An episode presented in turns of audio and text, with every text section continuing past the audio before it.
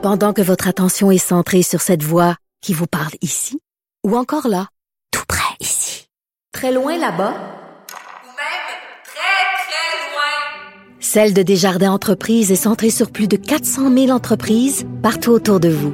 Depuis plus de 120 ans, nos équipes dédiées accompagnent les entrepreneurs d'ici à chaque étape pour qu'ils puissent rester centrés sur ce qui compte, la croissance de leur entreprise. Je pense que c'est ce qui a fait sursauter le procureur de la Couronne. Nicole Gibault. J'en ai un ras le bol de ces gens-là. À mon sens, c'est de l'intimidation. Geneviève Peterson. C'est ça. Puis C'est sauve en marchette, on aura le temps de le rattraper. La rencontre. Ouais, mais toi, comme juge, est-ce que c'est le juge qui décide ça? Com- Comment ça marche?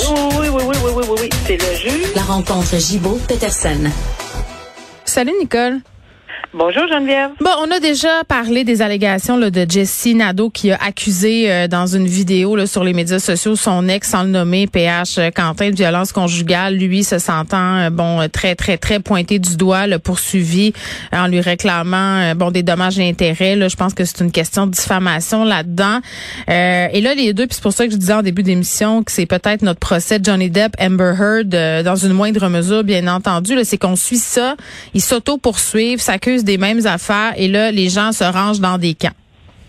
Ben, c'est exactement ça. Puis j'ai pensé la même chose quand j'ai vu l'article ce matin. Je me suis dit, bon, on a notre mini procès Oui. euh, Depp euh, Heard. Mini, euh, c'est un mot, euh, c'est c'est ça le mot important. Là. Oui, ben c'est sûr. On n'est pas à Hollywood quand Non. même, mais mais il reste que ben oui, c'est ça. Puis euh, autant où on peut s'aimer euh, et tout est beau, tout est gentil, tout est parfait, autant où, où quand ça quand ça éclate, c'est pas très beau. Alors euh, oui, c'est la même chose dans le fond que l'autre procès, mais en plus petit. C'est que on, un- une personne dit que c'est la violence conjugale qu'elle aurait subie. L'autre dit, ben écoute, m'attaquer comme ça, ça n'a aucun bon sens. Donc, par conséquent, si c'est faux et si on peut en faire la démonstration, etc., ben, il y a, il y a quand même diffamé. On aurait diffamé euh, son image, etc. Donc, euh, on est devant, évidemment, euh, une cause au civil, c'est sûr. Euh, et euh, la preuve, évidemment, c'est par prépondérance. là. Il n'y a pas Faut- de tout doute euh, raisonnable et Non, tout ça au non, civil. Fait que tu peux, tu peux t'amuser bien longtemps là, à te poursuivre, Ben, puis à te contre-poursuivre, puis à dire c'est pas tout à fait ça, puis c'est des zones de gris. Là. Ouais, c'est ça. Mais sauf que, c'est sûr que s'il y a des gens qui ont des témoins euh, qui ont assisté à quelque chose, ben souvent, mais, mais des témoins crédibles. On je pense qu'il y en aura des deux bords, Nicole. C'est ça qui va ça. arriver, comme dans le cas d'Epp et Heard. Mais c'est pas évident à rendre une décision là-dedans quand on quand on siège comme juge, parce que je veux dire souvent les gens sont tout à fait crédibles d'un côté, puis tout à fait crédibles de l'autre. on est incapable de trouver un juste milieu ou de même dire qui, ben, qui des deux dit la vérité. Alors dans ces circonstances-là, en matière civile, ben, on tout simplement on, on, s'en remet au fardeau. Celui ou celle qui n'est pas rempli son fardeau de preuves par prépondérance, ben, perd sa cause. C'est comme ça que ça fonctionne. Bon, ben c'est ça. Donc on verra combien de temps euh, ils vont étirer ça et pendant ce temps-là, Ouais. les gens qui vont de commentaires sur euh, par commentaires sur les médias sociaux, Nicole, c'est vraiment pas beau à voir ni à lire. Puis moi je rappelle aux gens que dans les cas de violence conjugale, tu sais, je veux dire à un moment donné, ce qui est important, c'est de pas perdre le vue qu'il y a des victimes là-dedans. Donc prendre un camp ou prendre l'autre, je veux dire, c'est pas à nous de faire ça, c'est à la justice de trancher. Exactement. Bon, une histoire euh, épouvantable, Nicole. euh, Puis c'est pas la première du genre là, des gens qui restent euh, longtemps. On avait parlé ensemble d'un fils qui était resté des semaines, voire même des mois avec le cadavre de sa mère pour reti- continuer à retirer des prestations. Là, Oui. Euh, là, ça se passe du côté de la côte nord. Euh, C'est pas exactement le même contexte. C'est encore l'histoire d'un jeune homme qui serait resté plusieurs jours avec le cadavre de sa mère. Sa mère euh, qui serait une toxicomane, là, qui serait décédée d'une surdose. Et ce qui est particulier, c'est que c'est un voisin, en fait, qui a alerté les autorités à cause, puis là, je m'excuse pour les gens qui mangent des odeurs. On peut se douter là, qu'après quelques jours et la chaleur, ça devait sentir. Exact.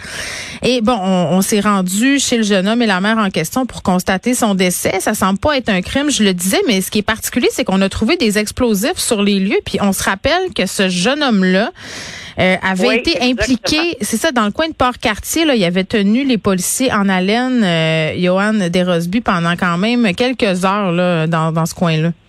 Oui, je m'en souviens parce que euh, tu sais, c'est- dans la vague de ce qu'on on pouvait voir aux États-Unis aussi, là, dans des écoles, etc. Puis même Euh, au Québec. Oui, il disait qu'elle allait tirer dans le tas, là. Ouais. exact. Il y en avait pas, il y en a pas des tonnes, mais quand même, un, c'est déjà trop.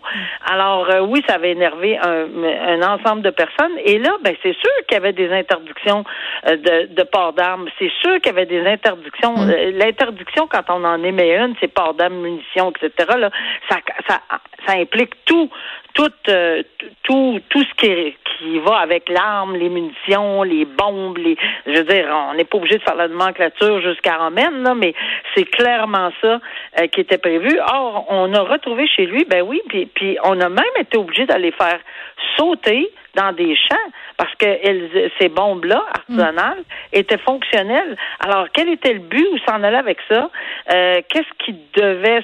C'est extrêmement inquiétant. Mais là, on comprend qu'il est accusé de toute évidence d'avoir eu en sa, poss- en sa possession ce genre de munitions, et ça, c'est au criminel, en sa possession des munitions puis des substances explosives.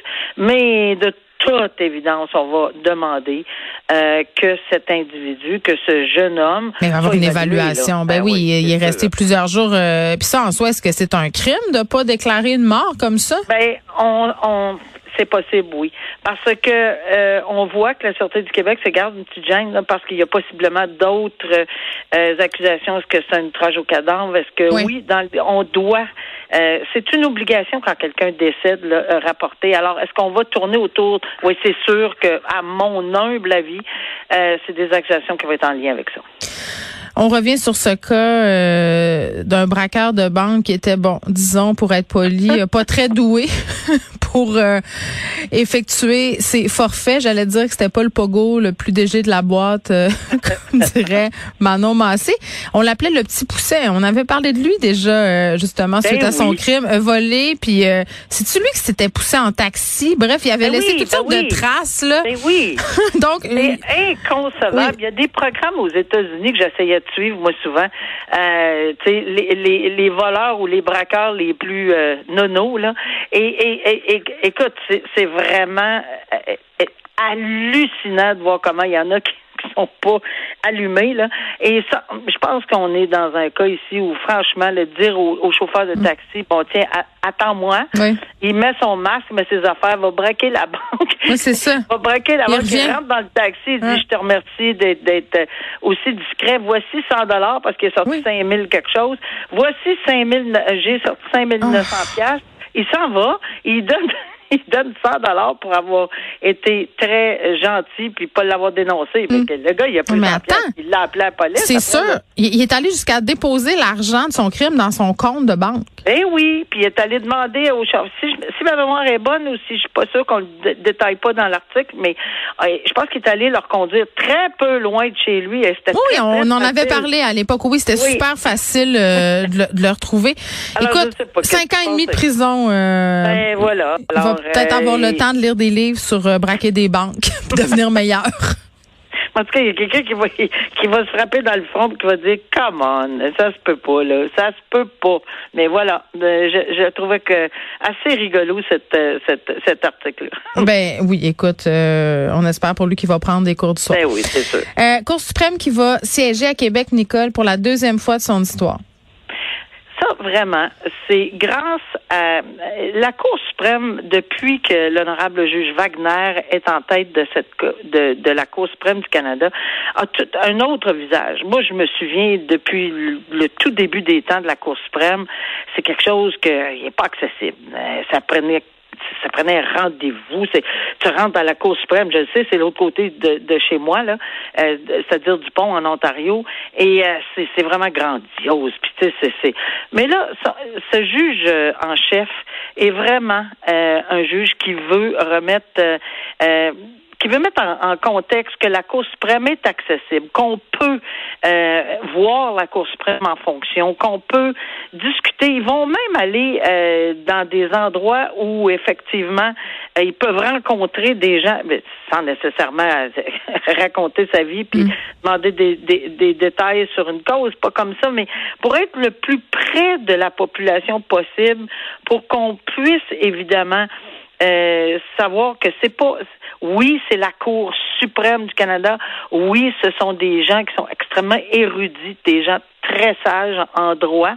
euh, mais qui sont quand même accessibles. Et c'est l'image que le juge Wagner. Et ça, on devra se souvenir de ce juge-là toute notre vie, parce que c'est vraiment lui qui, qui, qui met de l'avant cette façon de faire avec la Cour suprême. Oui, de démocratiser un peu la justice, euh, de rendre ça moins opaque. Oui, c'est dans l'Ouest qu'on est allé siéger euh, une fois avant. Et, euh, et là, évidemment, on va siéger à Québec pour pour le moment et ça va être accessible. Les gens vont pouvoir voir ce qui se passe, comment ça mm. se passe. C'est extrêmement impressionnant de les voir siéger. Hein. C'est c'est vraiment quelque chose. Ben, c'est sûr que c'est on est un peu sous pas sous le choc, mais mm. Non, mais c'est impressionnant. Juste l'autre fois, c'était pas la question de la Cour suprême. Nicole, je suis allée juger un débat euh, organisé par le barreau du Québec à la Cour d'appel à Montréal, en face du palais de justice. Juste le décorum, la bâtisse, la façon dont les choses se passent. Écoute, j'étais comme une petite fille de 8 ans. C'était impressionnant de voir aller cette institution-là et les lieux eux-mêmes, euh, je, je vais dire, sont, sont c'est très très beau et c'est un peu intimidant.